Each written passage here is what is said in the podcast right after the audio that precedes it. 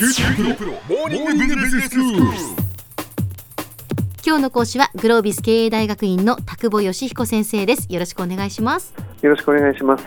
えーいろんな会社員の悩みについて先生にお答えをいただいています先生これはまあだいたい40代ぐらいからの悩みなんですけどはい。テクノロジーにだんだんついていけなくなるんじゃないかっていう新しいものがどんどんどんどん出てきてはい。それをこう覚えるのがまた大変だっていうねそうですよね。悩みがあるんですけどはい。はいこの点の話はですね、おそらく繰り返すんだと思うんですよね。今から20年、30年、うんそれぐらい前なんですかね。多分ですね、ファックスが使えない部長っていうのはいっぱいいたんですよね。あこれって今から考えるとどうだろうみたいーそうですねな。はい。そのファックスが使えない部長の次のバージョンがはいメールが使えない部長なんですええよね。ええええそういうことですよねはい。はいメールは秘書が読んでますみたいな。でメールをプリントアウトした紙がええ部長のところにやってきて、ええ手でコメント書いてはい秘書の方がメールで返すみたいうんうんうんな。でこういう部長を見て当時自分はどう思っていたかってことを思い出してみてほしいんですよね。うんはい。でそれがおそらく繰り返すってことだと思うんです。今度新しいツールが入ってくるはい。嫌な顔するうん使わないえ使えない、ええ昔ファックスを使えないメールを使えない部長を見てえーって思っていた自分が今度はうん。新しいものに嫌悪感を持っているみたいなそんな状態だと思うんですよね。もう後輩たちからはええって思われてしまいますね。時代は多分繰り返すってことなんだろうと思うんです。でも一方でええ。そんなこととは全然違う部長さんもたくさんいたと思うんですよね。自はいはい。分でファックスを打ち自分でメールを返しで割とそういうことが好きでどんどん新しいものに若い人と同じように取り組んでいく人。えいらっしゃいますね。はい。今でもいいらっしゃいますよね。はい。で結局ねはい。何が問題かっていうとええ。どっちになりたいですかってことだと思うんです。はい。例えばどうでしょう。今の70代とか80代の方で、ええ。インターネットが出てきた時に飛びついた方もいればええ私には関係ないと言ってネットとは切り離された生活をしている人もいるかもしれませんね。はいはい。結果その瞬間飛びつかなかった人は、うん。やっぱり不便なんじゃないかと思うんですよ相対的にね。そうですね。よく、うん。あの言われるんですけど年配の方から。はい。最近そのどの例えばコマーシャルとかお知らせも詳しくはウェブでとか詳しくはええ。ホームページをご覧くださいって言われると、はい。でもその見る術がないとか見方がわからないとか、うん。もう何でもそれができないとその不便な時代になってしまったっていうようなことをうん、ご意見として伺うことがありますね。ですよね。ええ。そうするとですね結局こういうテクノロジーみたいなものっていうのはええ。もうどうあがいてもうん。前に進むしかないので、ああで前に進むしかないってことはですね、はいもうねくっついていくしかないんですよね。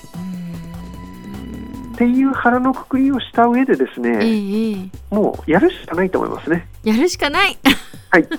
でやるしかないっていうことの うん一言で言うとですね、うんもう技術に関してははい。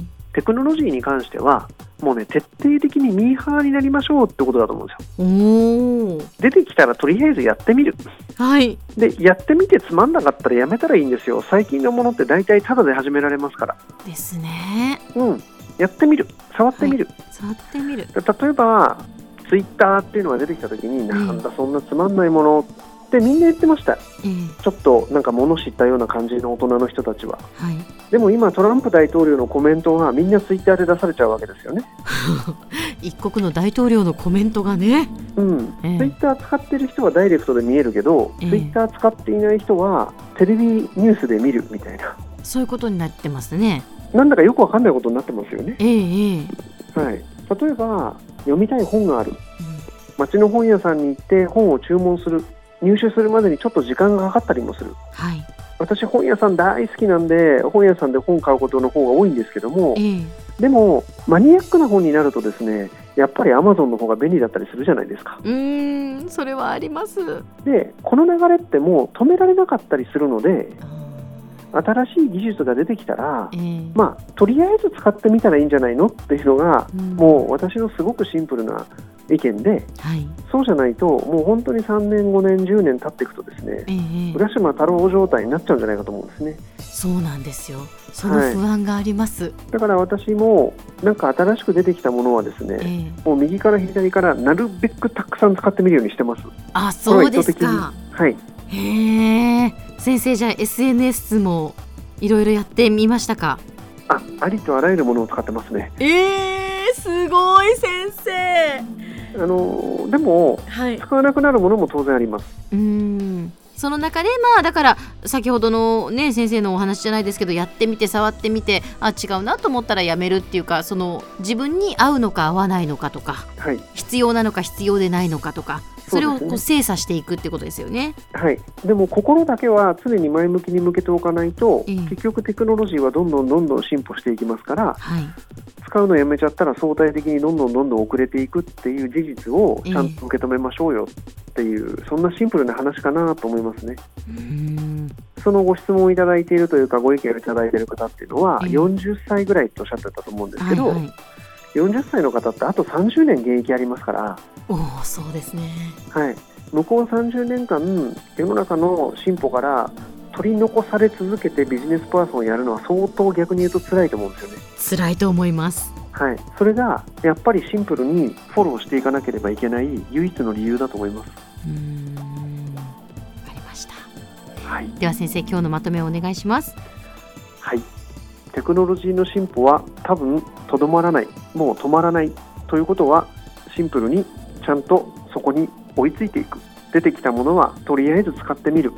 そして嫌だったらやめる。そんなマインドセットで、えー技術と向き合っていただきたいなと、そんなふうに思います。今日の講師はグロービス経営大学院の田久保義彦先生でした。どうもありがとうございました。ありがとうございます。さて QT プロモーニングビジネススクールはブログからポッドキャストでもお聞きいただけます QT プロモーニングビジネススクールで検索してくださいお相手は小浜もとこでした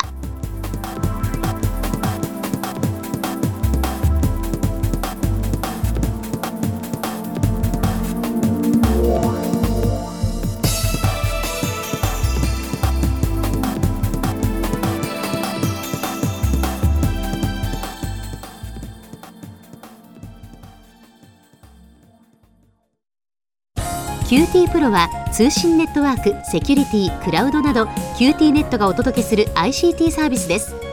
九州中に展開した光ファイバー網を基盤に一番身近なビジネスパートナーとして九州の企業自治体の皆様をサポートします。